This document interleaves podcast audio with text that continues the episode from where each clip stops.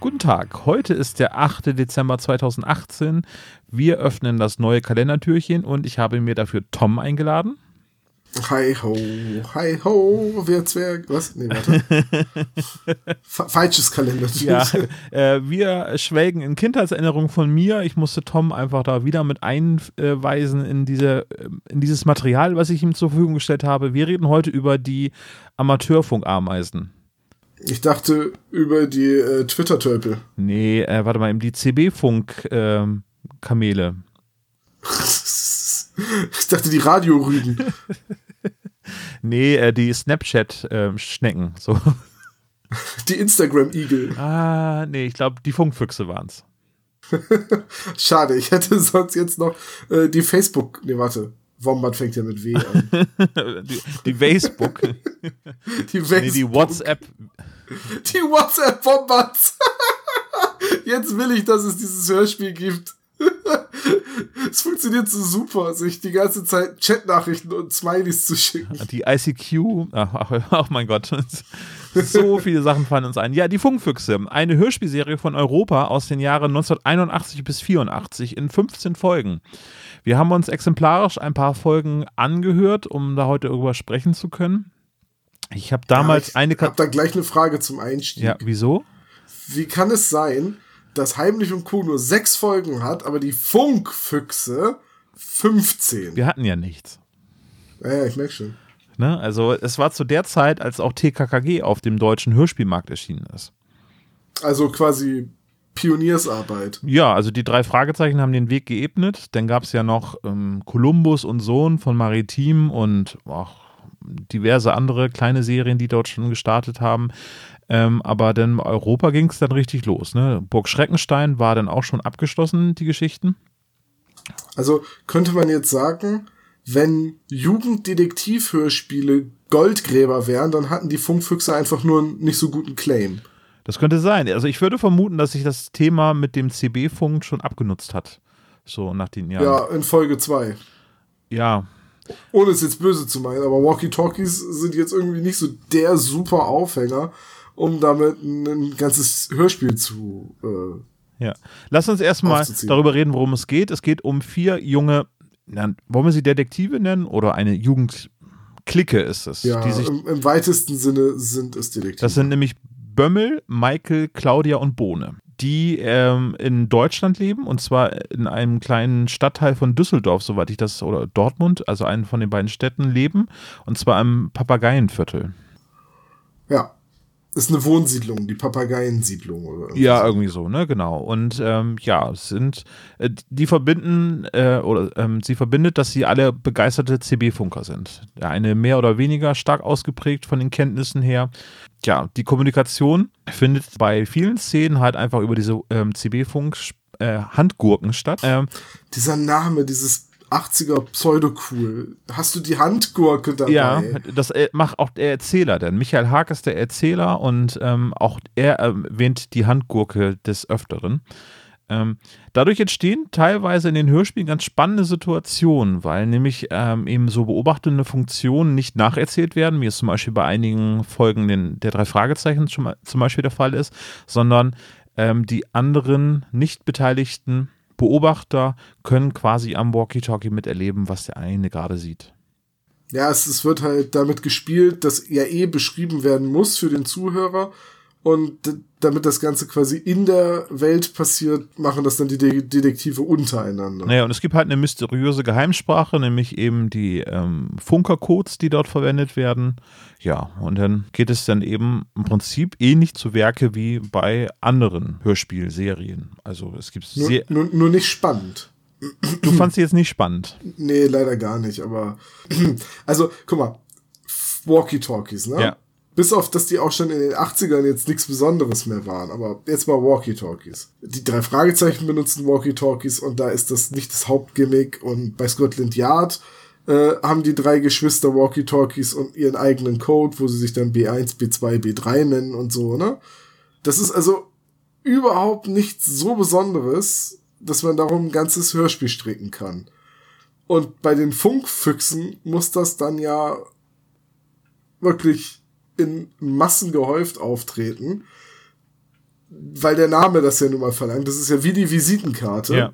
Und das trägt halt einfach nicht. Ja, mag sein. Also das könnte einer der Gründe sein, warum es nur 15 Folgen gibt, die im Vergleich zu TKKG einfach auf der Strecke geblieben sind. Aber was die Serie so auszeichnet, ist, ähm, sind die Sprecher, meiner Meinung nach, weil die sind äh, sehr, sehr gut besetzt. Äh, Michael Haag als Erzähler, den du ja auch öfter schon hervorgehoben hast bei unseren äh, drei Fragezeichen-Besprechungen. Also, äh, wen ich ganz herausragend finde, sind Marek Harloff und äh, Fabian Harloff, wobei Marek mir tatsächlich noch einen Tick besser gefallen hat.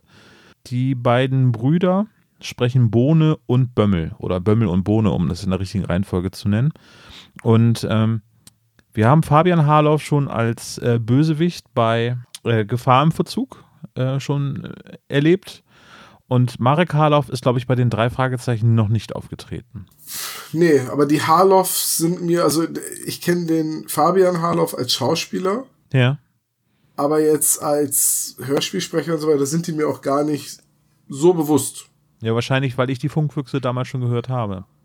Möglich. Und wer noch mit dabei ist, ist Alexandra Dirk, die, die Claudia spricht, oder Delfine, äh, die wir kennen als Jelena aus den drei Fragezeichen, ne? Frau Zerkova. Da hätte ich sie nicht wiedererkannt, aber wir haben eben gerade schon nachgesehen, zwischen ja. den Funkfüchsen, also der ersten Folge Funkfüchse und der Folge mit dem Teufelsgeiger, liegen irgendwie 18 Jahre oder so. Ja. Da Musik verändert sich. Ne? Ja, genau, meine ich ja. Teufelsgeiger, so ein Quatsch, Musik des Teufels. Ähm, aber da liegen dann nicht genug Zeit zwischen, als dass sich die Stimme auch verändern kann. Ja. Also sehr gute Sprecher, auch in den Nebenrollen. Äh, wir haben Folge 6 gehört. Die Folge heißt äh, Kemals letzte Chance. Auf jeden Fall, äh, Kemal wird von Andreas Fröhlich gesprochen. Der spricht dort einen Türken. Ja. Der aber meiner Meinung nach eher wie ein Franzose klingt. Es klingt auf jeden Fall nicht nach einem glaubwürdigen türkischen Akzent. Es könnte Nee, ne? mehr so ein, vielleicht ein Algerier. ja, das könnte sein. Ja, ja, oh, sehr gut, sehr gut. und als Bösewichte treten dort ebenfalls auf Oliver Rohrbeck und Jens Wawrecek. Ja, weißt du, woran mich das total erinnert hat? Ja. An dieses Paralleluniversum, wo die bösen Zwillinge herkommen, mit die dann so einen Goti-Bart haben. Ja. Und ich dachte die ganze Zeit so, das sind die bösen Zwillinge aus dem Paralleluniversum von Peter und, und Justus. Ja.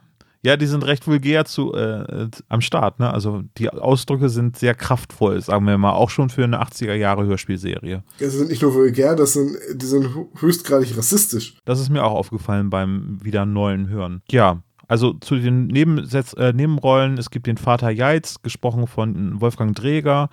Henry Kielmann spricht Vater Becker, das ist der Schulleiter und der Vater von, oh, ich weiß es jetzt nicht, von Michael ist es, glaube ich, der, der Vater, ne? Möglich. Naja, äh, nichtsdestotrotz äh, sehr gut besetzt.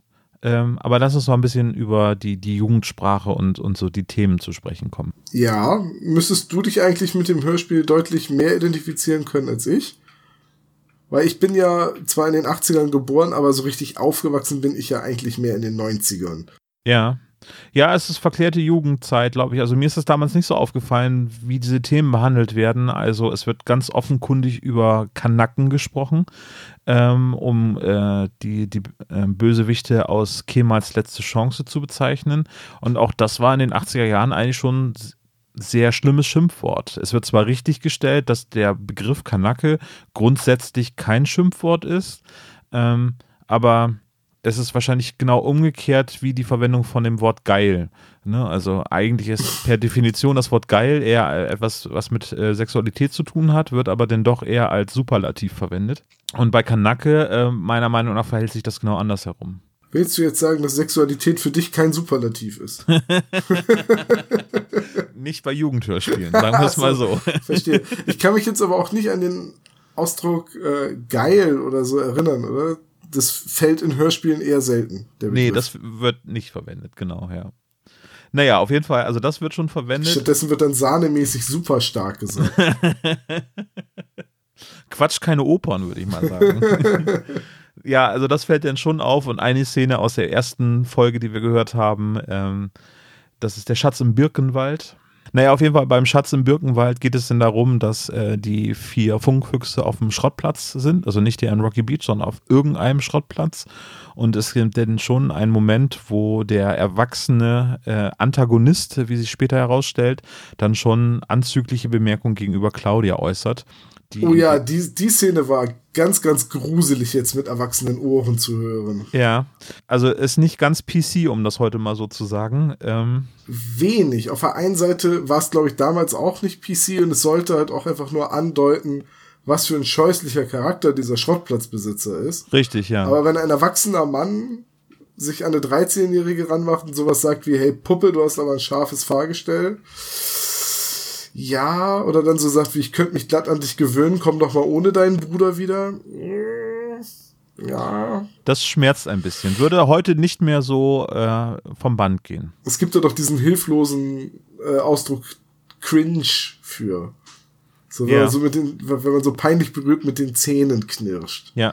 Und das, ja. das, so habe ich vor dem äh, Rechner gesessen, als ich diese, dieses Hörspiel gehört habe und gedacht so, ja, nee, muss ich nicht haben. Ja. Ja. Also Müsste ich auch heutzutage nicht in der Drei-Fragezeichen-Folge haben, nur um klarzumachen, was für ein Ekelpaket jemand ist.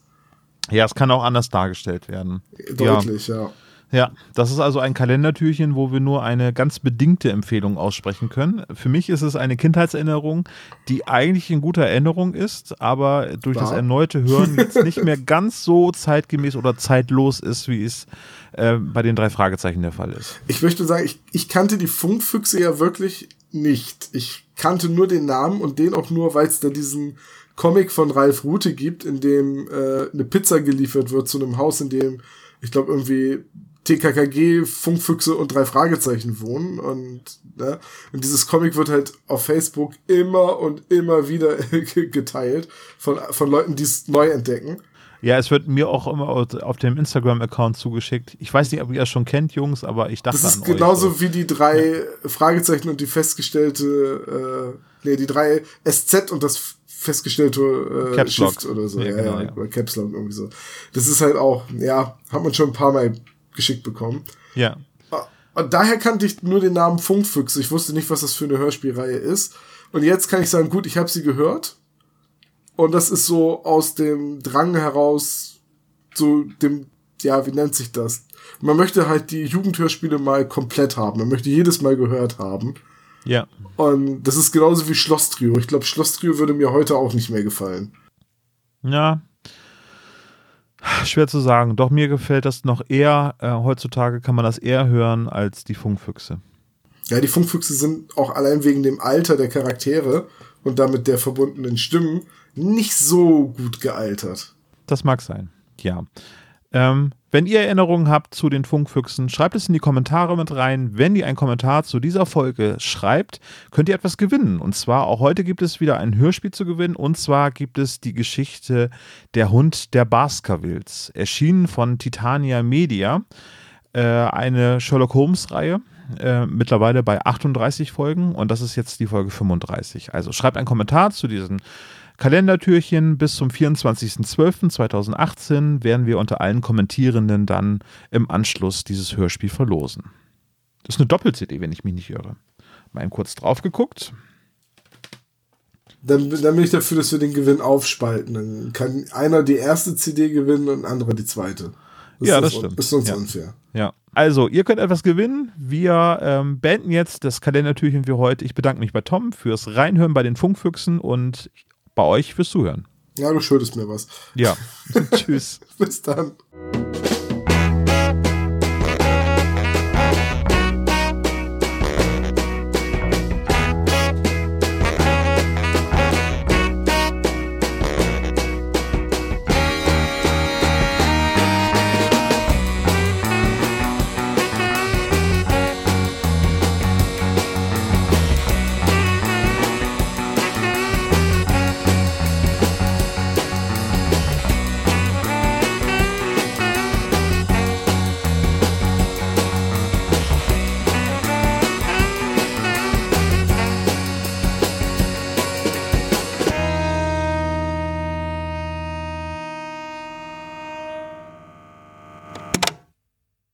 Das war der spezial gelagerte Sonderpodcast. Ihr könnt uns unterstützen und zwar auf patreon.com slash spezialgelagert oder ihr hinterlasst uns ein einmaliges Trinkgeld über paypal.me slash spezialgelagert. Dieser Podcast ist ein Hobbyprojekt und hat keine Verbindung zu Kosmos oder Europa. Wir danken Dr. Orgel, dass wir ihr Lied nicht kleinlich als unser Intro verwenden können und natürlich unserer Station Voice Heinz Kreinbaum. Ihr findet uns unter Instagram, Facebook, Twitter unter spezialgelagert oder bei YouTube YouTube als spezial gelagerter Sonderpodcast über Spotify, Deezer und iTunes. Hinterlasst uns doch gerne einen Gruß auf unseren Anrufbeantworter. Die Telefonnummer lautet 0421 175 43 43 0.